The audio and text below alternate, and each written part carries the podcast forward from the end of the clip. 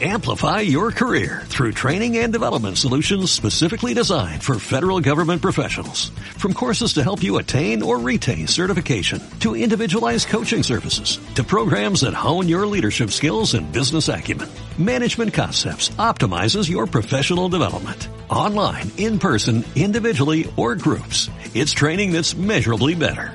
Learn more at managementconcepts.com. That's managementconcepts.com.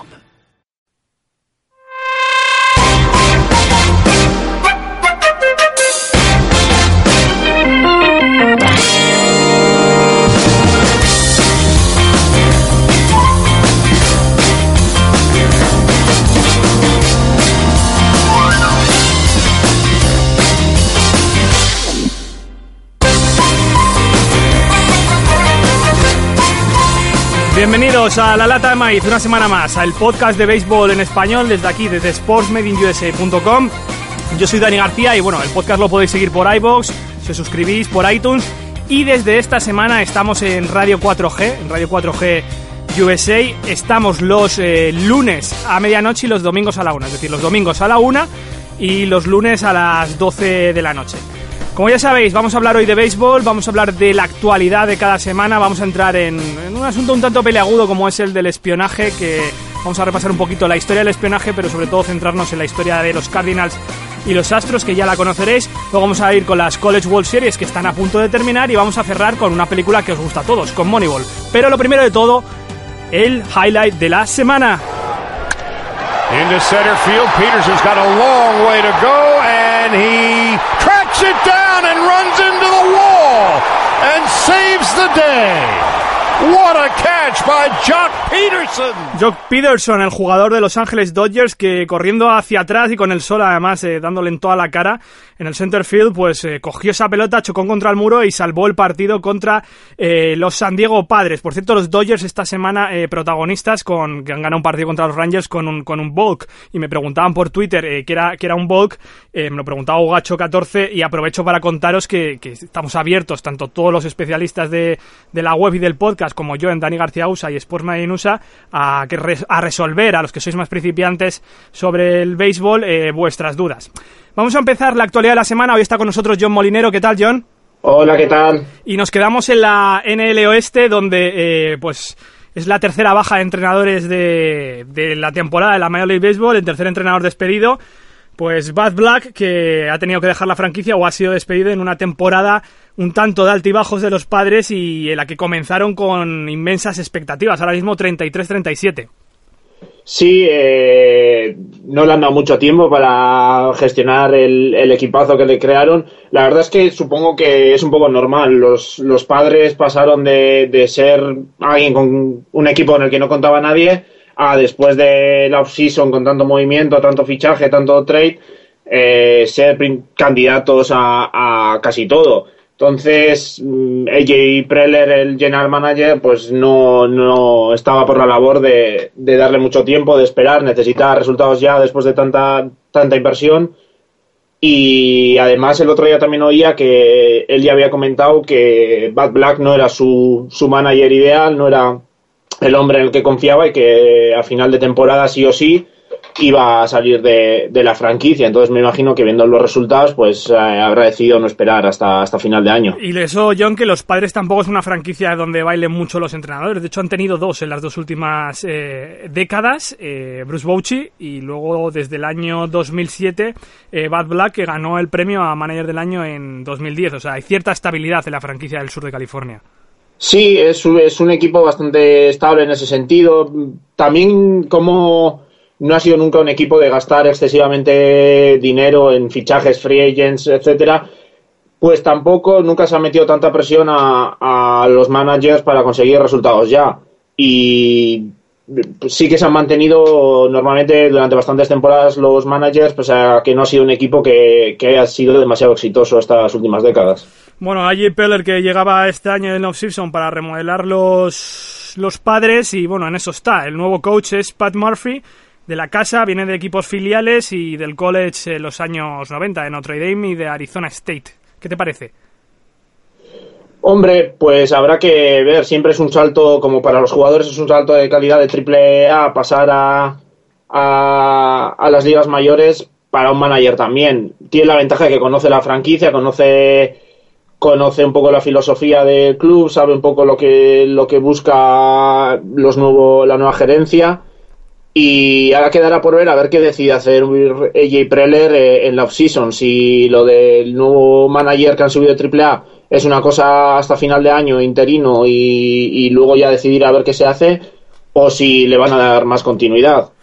Bueno. Yo me imagino que después de tanta inversión intentarán buscar algún manager de estos de mucha experiencia, aunque tengan que soltar algo de, algo de dinero, pero habrá que ver a ver lo que puede hacer Murcia ahora. Bueno, tiene toda la pinta. Vamos a la NL Centro con la estadística de la semana.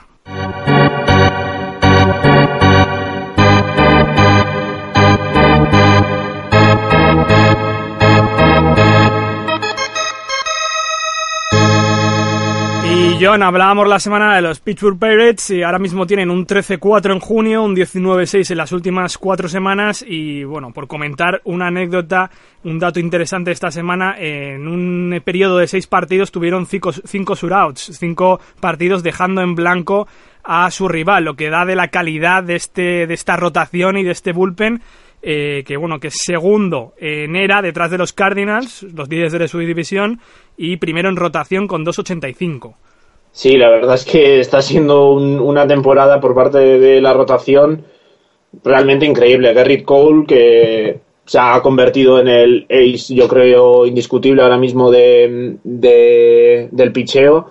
Eh, está siendo para mí, si no uno, si no el mejor directamente de los lanzadores de la Liga Nacional, uno de los mejores. Eh, es el líder ahora mismo en victorias, tiene un era por debajo de dos. Y luego tienes a Jay Barnett, que aunque ayer era la noche, me parece que tuvo un partido bastante malo, creo que permitió 14 hits. También está aportando veteranía, desde que llegó a Pittsburgh todo hace un par de años, todo le está saliendo bien. El Liriano también está aportando. La verdad es que con ese, con esa defensa, con esa defensa, con ese, con ese picheo, tienen unos cimientos bastante sólidos para seguir creciendo de aquí a final de año. Sí, los, los Pérez que han perdido esta noche después de una racha de ocho partidos. Sí, exacto, ocho partidos que poco a poco empezaron flojos, pero ahora lo que has dicho, está mirando las estadísticas, los últimos 26 partidos tienen un récord de 26 desde finales de mayo, con, con, los, con los lanzadores dominando, luego también en el ataque Makachen se está recuperando, como ya dijimos, eh, Jung Kang también, el coreano que ficharon, que había muchas dudas del off-season si iba a poder aportar o no, lo está haciendo bien.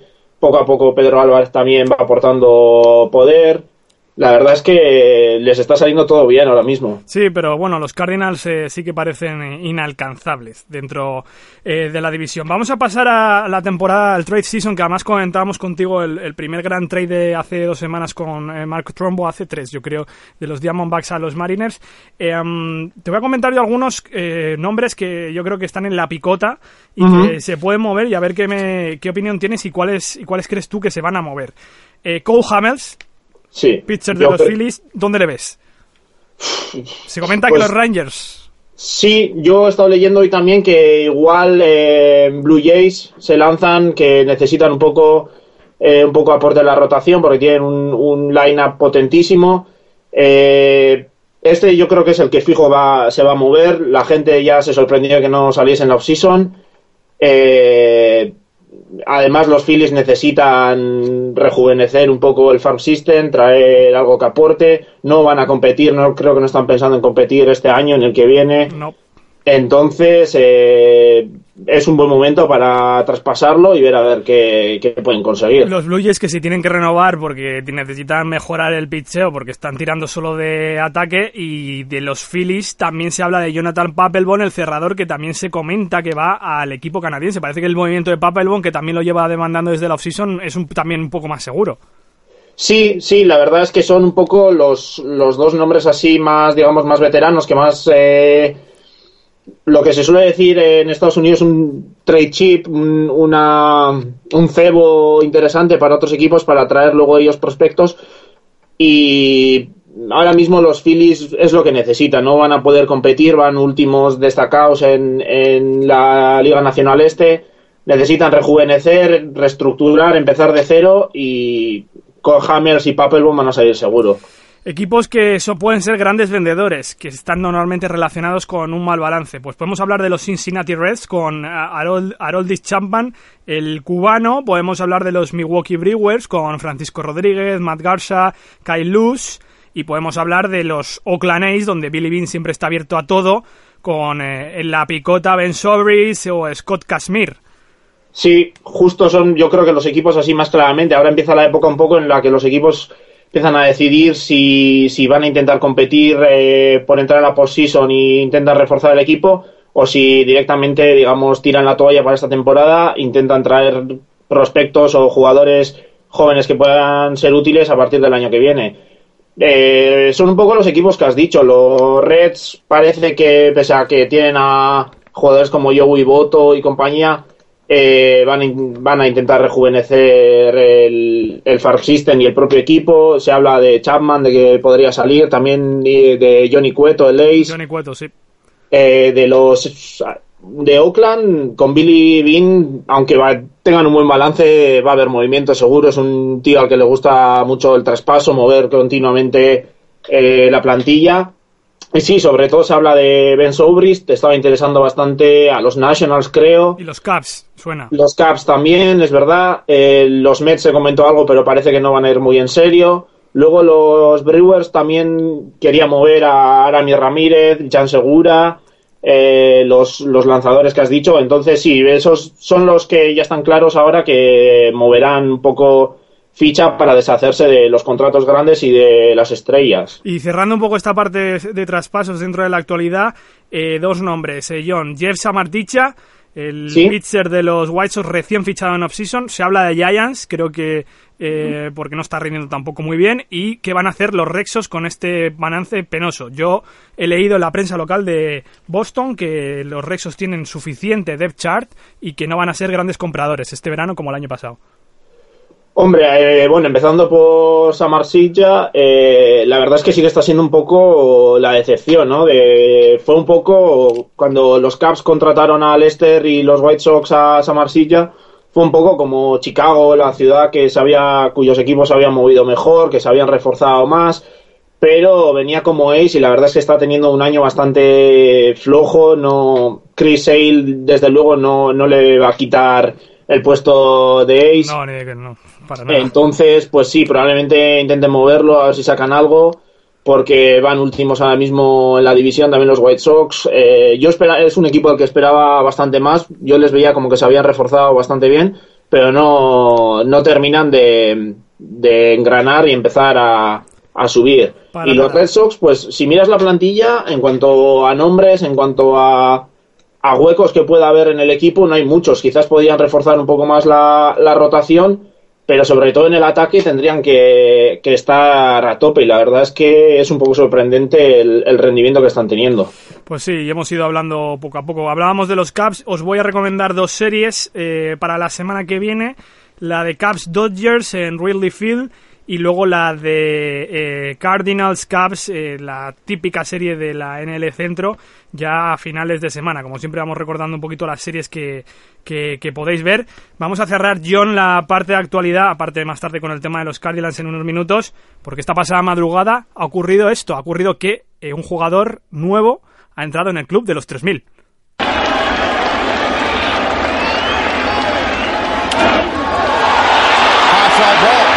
Martinez back, track, wall, see ya! He did it in style! He joins the 3000 hit club with a home run! Ha ocurrido que Alex Rodríguez, ese jugador, ha conseguido el hit número 3000 de su carrera entrando en el club de los 3000 donde pertenecen solo 29 jugadores como, bueno, pues algunos grandes nombres como Willie Mails, Hank Aaron, Pete Rose, que es el que tiene más, tiene más de 4.200, Tikoff, su ex compañero Derek Jeter, y yo nada más lo ha hecho a su estilo, con un home run. Sí, la bueno, yo la verdad es que lo primero que pensé cuando le vi es que me parece que Jeter también lo consiguió su hit número 3000 con un home run.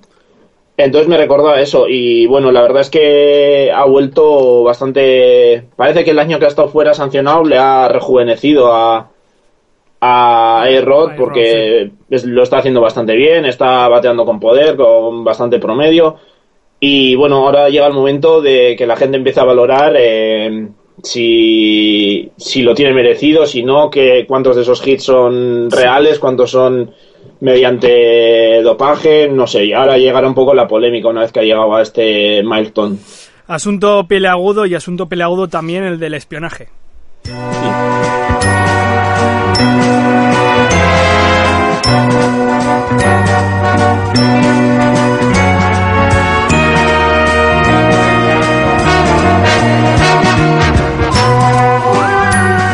y suspe- y suspense, algunos seguro que reconoceréis esta sintonía de Colombo, de la gran serie de hace ya bastantes años. Eh, John, eh, el tema de los Cardinals y de los Astros, eh, como ya todo el mundo sabe, y mañana puede, o ahora mismo puede consultar el, el podcast de Sillon Cast de Pepe Rodríguez, ahí estuve yo comentando el asunto y lo estuve desgranando eh, tranquilamente para que la gente lo entendiera. Estamos hablando de espionaje a nivel industrial, a nivel eh, corporativo, eh, algo que ya solo ocurre entre, bueno, que ahora mismo solo ocurre entre gobiernos y entre empresas, pero es que ya ha entrado en el deporte, no es, es un tema bastante grave, porque es que la gente, y en España no ha habido mucho eco al respecto, y en Latinoamérica tampoco, por cierto, pero estamos hablando del primer caso de espionaje industrial dentro del deporte. Y esto no ha ocurrido antes, no ha ocurrido en ningún otro deporte. Quiero que me hables primero, vamos a contar a la gente que el espionaje siempre ha existido de alguna manera dentro de la Major League Baseball. ¿Cuáles han sido un poco los inicios o las primeras prácticas o las primeras técnicas eh, de espionaje? Bueno, el, desde luego al nivel y con en el formato de ahora ni con los objetivos o supuestos objetivos de ahora no ha existido nunca. Hasta ahora se han centrado sobre todo en conseguir ventajas en el juego, en el partido mismo y sobre todo centrándose en robar las señas al, al catcher, que es cuando antes del lanzamiento el catcher con un no sistema, con unas señas que están ya estandarizadas con, con los dedos, eh, indica al lanzador qué tipo de lanzamiento, incluso la colocación, eh, tiene que lanzar para así estar los dos sincronizados. Claro, si tú eres el bateador y antes del lanzamiento te avisan ya de qué tipo de lanzamiento vas a ver, pues te ahorras ese tiempo de detectar qué tipo de lanzamiento es y puedes centrarte más en buscar la colocación y preparar el bateo si te interesa. Ya. Eh, ha habido, bueno, yo he leído cosas de que en los años 40-50 pues se ponía gente con prismáticos en la, en la grada y, chivaba las señas cuando era todo más rudimentario. ¿Qué casos ha habido de espionaje de señas que se han conocido? Pues ha habido muchísimos, desde los más rudimentarios, como dices, de colocarse hace 5 o 6 años el- al entrenador del bullpen de los Phillies le vieron con unos prismáticos en, en el bullpen mirando a ver qué señas pasaba el, el catcher. Otra en los años 60 los, los Braves colocaron a un par de lanzadores que ese día tenían descanso en la grada para luego pasar con un sistema de cartelitos eh, las señas a su bateador. Ha habido otros mucho más desarrollados. Unos creo que eran los, los Giants en los 50 tenían eh, un sistema por el que uno, un ayudante del entrenador eh, con un telescopio miraba las señas, luego pasaba con, con un timbre al bullpen eh, el tipo de lanzamiento y desde el bullpen sacaban los cartelitos para informar. Oye, que nadie se enteraba, ¿eh? ni, ni el de los Phillies con los prismáticos, que nadie va a ver eso, ni el otro con un timbre y con un Es telescopio, que, que, que sí, apenas sí, se pero ve. había algunos sistemas que de verdad son, son increíbles, sobre todo el que a mí me encanta, el que colocaron a dos lanzadores que estaban de día de descanso en la grada, no sé. Yo supongo hoy en día me imagino que te colocan a Oldis Chapman, por ejemplo, al lado y, Claro, y claro. sabes que es él. Ya, claro, sabe- sabes quién es. Eh, yo sí que voy a apuntar un poco un espionaje o lo que pudo ser eh, más cercano a lo que hoy tenemos con el tema de los Cardinals y los Astros.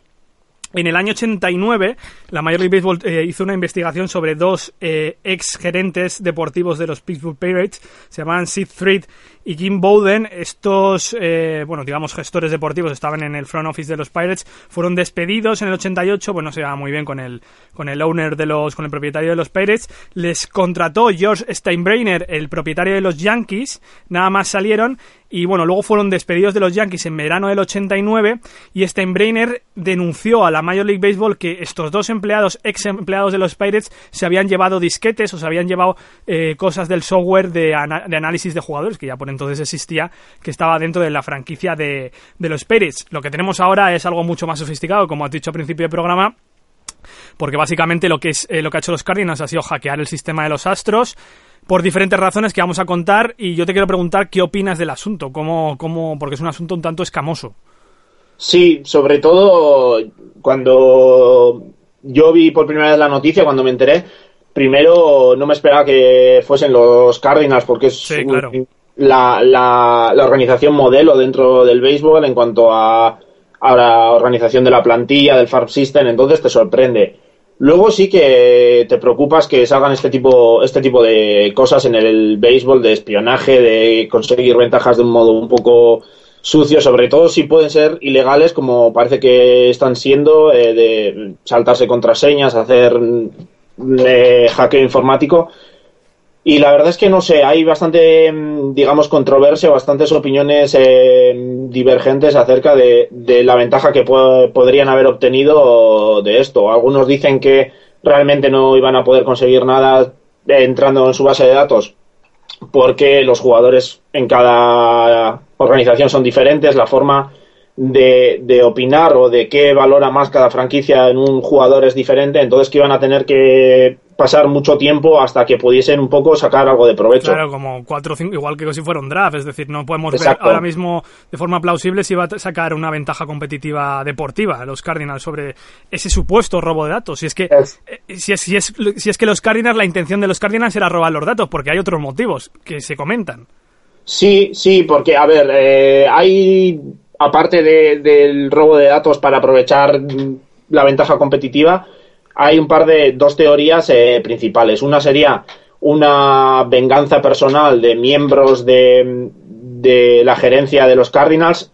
Se dice que en ningún caso han sido miembros de las altas esferas, que han sido eh, miembros más eh, bajos, eh, que- que querían un poco una venganza personal, eh, un poco ridiculizar a Jeff Luno, el general manager de los Astros, porque se fue de los Cardinals y no porque no se los llevó a ellos, porque les dejó atrás tirados, no sé, un poco, digamos, eh, celos, eh, ven- venganza personal.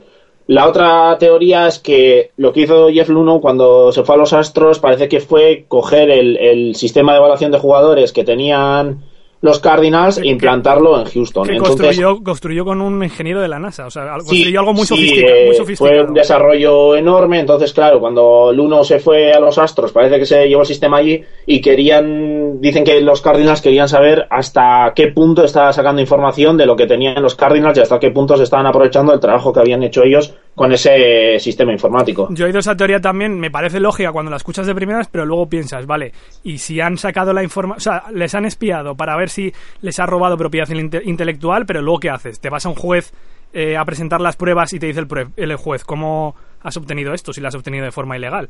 Sí, la verdad es que suena, si, si te lo planteas, suena un poco curioso, porque no, no me imagino a un abogado de estos eh, carísimos, que me imagino que sería lo que contratas en los Cardinals, en un juicio diciendo, mira, sabemos que nos han robado esta propiedad intelectual y lo hemos sabido porque hemos hackeado ilegalmente su sistema informático. Suena un poco extraño, me imagino que intentarían, si descubrían que realmente se había robado eh, esa propiedad, eh, intentarían vengarse eh, internamente dentro del mundillo del béisbol, pues fastidiándoles trades, eh, robándole rondas de draft, mm, cosas de estas internas en el mundo del béisbol.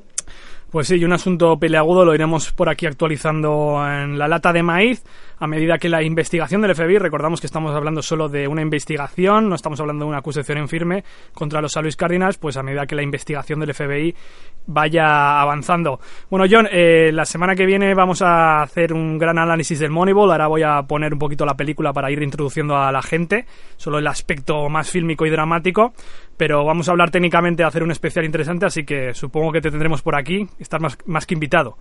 Vale, muchas gracias. Sí, a ver si lo podemos organizar y analizamos porque la verdad es que ha cambiado el béisbol y la peli también.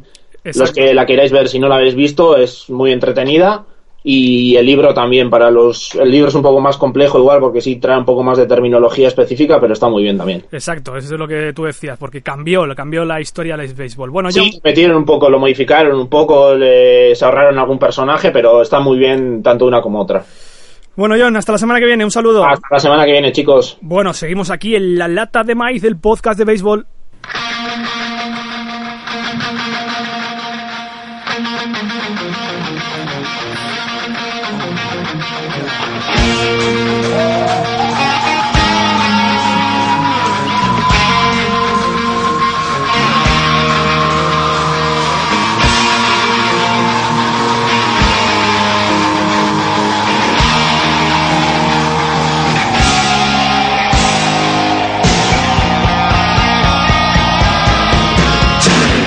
El Welcome to the Jungle de Guns N' Roses todas las semanas para recordaros que el torneo de la NCAA y en especial ahora las College World Series están jugándose y lo hemos repasado con Ramiro Olasco. ¿Qué tal, Ramiro? Muy buenas tardes, Dani. ¿Qué tal? ¿Qué ha pasado esta semana? Pues mira, ya nos quedan solo tres equipos vivos. ¿Tres? ¿Quiénes?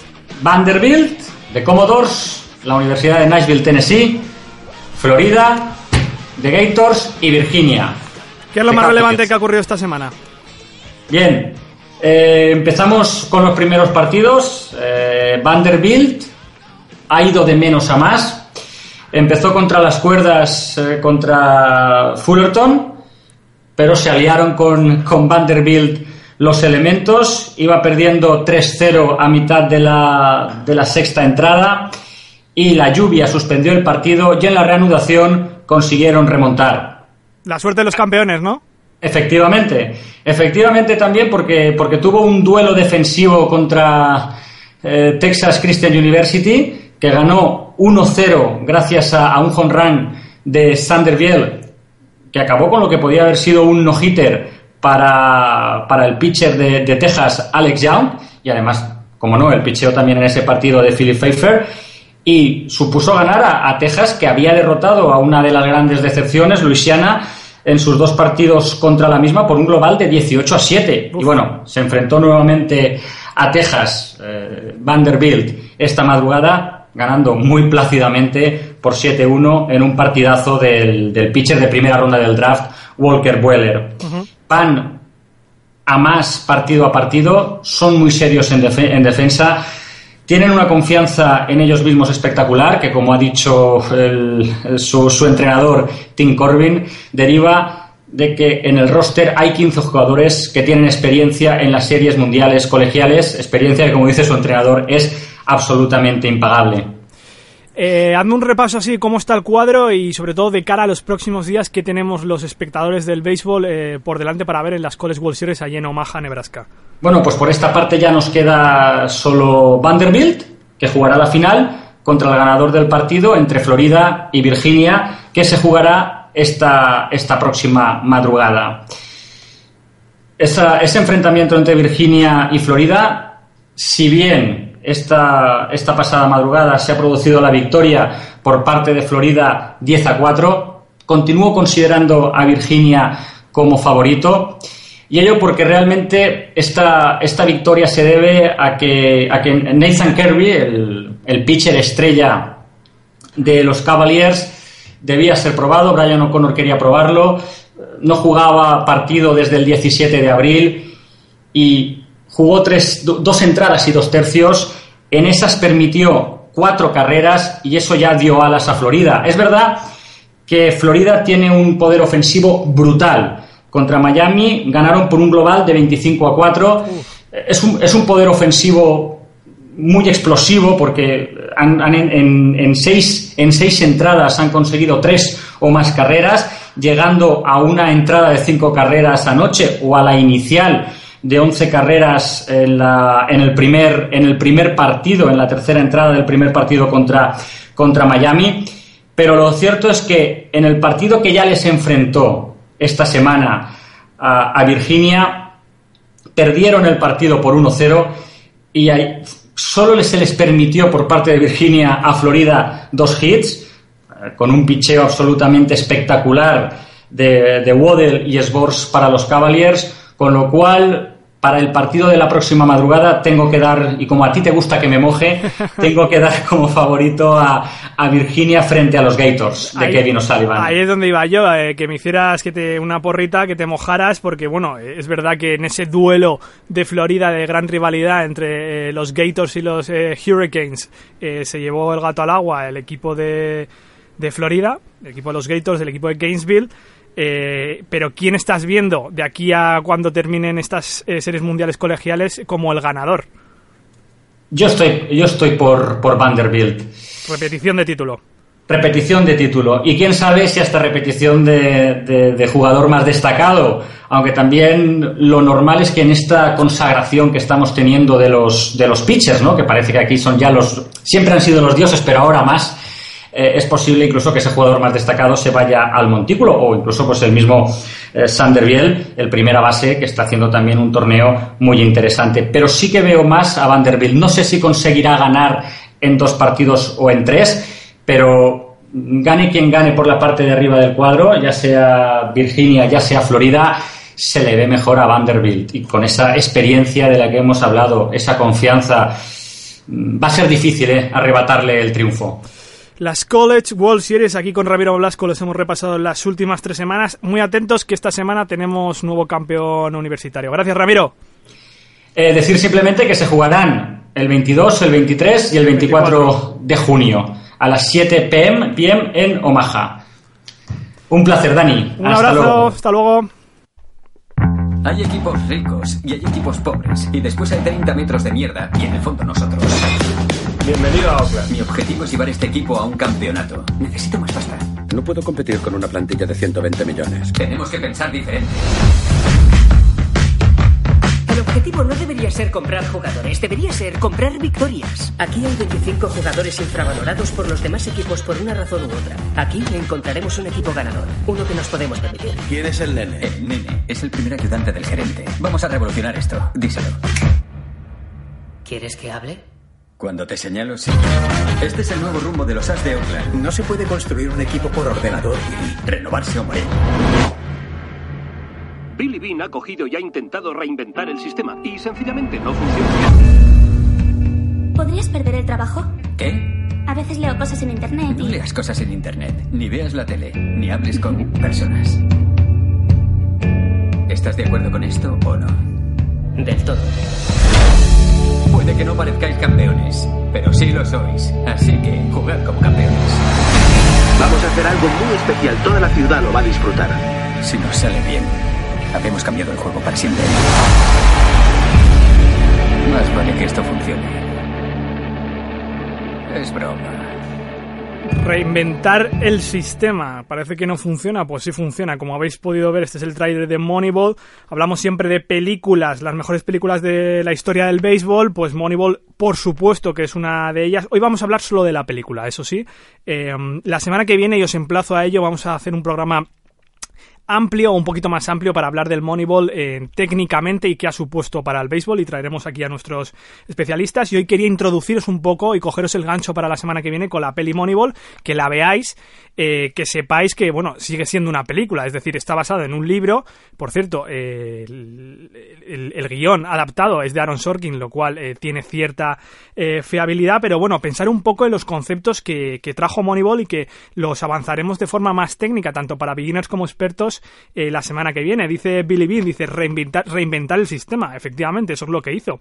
Si nos sale bien, habremos cambiado el juego para siempre, pues... em, pues sí, la verdad que sí. Como habéis escuchado antes, eh, Jeff Lujo, que es el general manager de los Astros, se, apo- se apoyaba mucho en el Moneyball, así como otras franquicias que ya tienen en la gerencia gente que tiene eh, filosofía eh, Moneyball. Os voy a poner un fragmento de la película, una escena que es bastante clave cuando eh, Brad Pitt, que es Billy Bean, se enfrenta con sus scouts, con sus directivos o, gerentes deportivos que tienen otra mentalidad.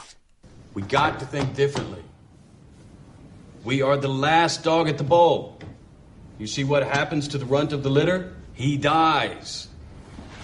Billy, that's a very touching story and everything, but I think we're all very much aware of what we're facing here. You have a lot of experience and wisdom in this room. Now, you need to have a little bit of faith and let us do the job of replacing Giambi. Is there another first baseman like Giambi? No, not really. No. And if there was, could we afford him? No. Nope. Then what the fuck are you talking about, man? If we try to play like the Yankees in here, we will lose to the Yankees out there. Si intentamos jugar como los Yankees aquí, en la sala de conferencias, en la sala donde estamos decidiendo los fichajes, eh, perderemos como los Yankees ahí fuera. Ese era el cambio de mentalidad, ese tenemos que pensar diferente que contaba Billy Bean en, los, en el año 2002 y que escribió Michael Lewis en el libro Moneyball, en el año 2003. Como os he contado, es una película. Es verdad que el libro tú le pones imágenes en tu cabeza, pero una película se le añade drama, más con un guionista, un guionista como Aaron Sorkin, que haciendo un guion adaptado sabe manejar muy bien los tiempos y sabe construir la historia, hacer el storytelling de forma que realmente nos guste. Yo por eso sí que creo que es una buena película, pero tener en cuenta que es una película, es decir, eh, las películas no cuentan la realidad tal como ha sido. Es probable que determinados hechos de la película, y es así, no ocurrieran tal cual, con ese cierto dramatismo, porque en eso consiste la labor del escritor. Es decir, que, le dé el toque de drama para que nos atraiga y para que veamos la historia desde una eh, aproximación mucho más sentimental. De ahí el gran mérito de Aaron Sorkin, que de verdad yo creo que este guion, y si habéis leído el libro, está bastante bien adaptado. La semana que viene vamos a hablar del Moneyball de forma técnica y el resultado, y os voy a dejar una de las escenas finales de, de, este, eh, de esta gran película. El resultado es que los Oakland A's, que ese año sí que no, han ganado no ganaron el campeonato y todavía no lo han ganado bajo la gerencia deportiva de Billy Bean, está por ver y ojalá ocurra. Para los que somos cercanos a los seis nos gustaría algún día, creo que se lo merece esta filosofía de juego que ha cambiado por completo el béisbol y contaremos la semana que viene por qué. Pues este equipo ganó 20 partidos seguidos, que es récord de la Liga Americana. Así lo contaban en la película con ese toque de dramatismo, con músicas y con las narraciones deportivas. Deep to right center field. Racing back. Pitt can't get it. It bounces to the wall by the scoreboard. One run is in. Two runs are in. Mabry on one pitch has shut the A's in front. Strike three called. 12 straight wins for the Athletics. Man alive, was it Harry? Something strange is now happening at Oakland. You cannot argue the point right now. We 12 in a row 12 ya de una llevaban por entonces y seguían contando los comentaristas americanos este gran milagro de los seis. 14 straight, the longest run in the bigs this year. It has slingshot the A's into first in the AL West. It's a nice this team was written off. How do you explain otherwise? How do you explain otherwise some of the victories that they've come up with? The Oakland A's are going to win 16 16 y le decían a Billy Bean cómo explicaba esta racha 16.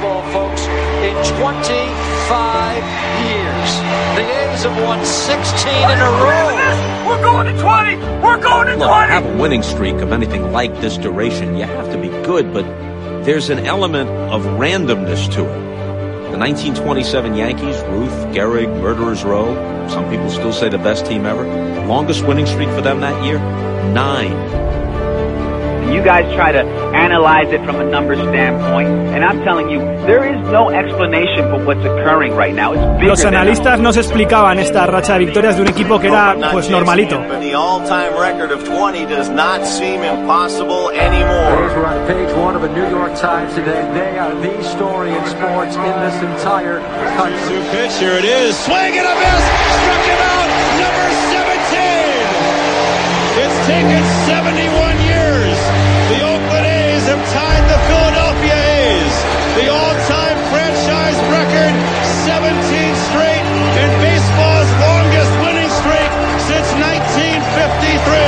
The Oakland A's are two wins away from tying the American League record.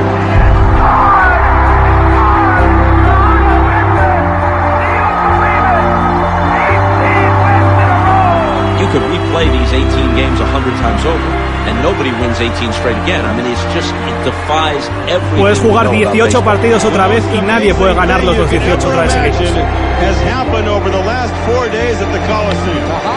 Sox, the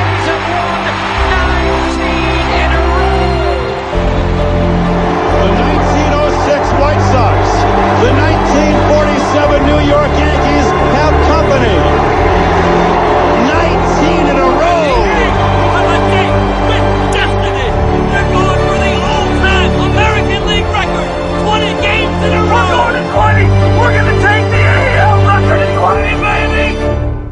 Pues 20 partidos seguidos ganó ese equipo de los Oakland Athletics. Es verdad que luego se quedó a las puertas de la miel en playoffs, de hecho en primera ronda, todo hay que decirlo. La semana que viene os emplazo a que vamos a hablar del Moneyball de forma extensa porque eh, para nosotros, desde Sportman USA, para mí personalmente y para cualquier aficionado para el béisbol, es un punto de inflexión en la historia del béisbol. Nos vamos.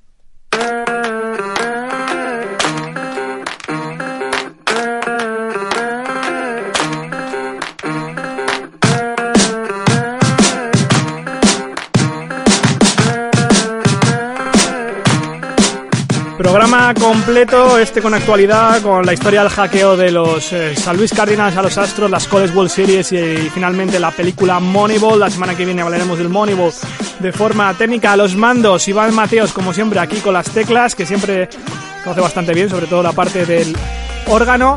Esto es La Lata de Maíz, el podcast de béisbol en español. Lo tenéis en sportsmanusa.com, lo tenéis en iBox, lo tenéis en iTunes y como he recordado en el en el inicio del programa lo tenemos esta semana desde, desde ya en la radio 4G, los em, domingos a la 1 de la tarde y los lunes a las 12 de la noche, madrugada.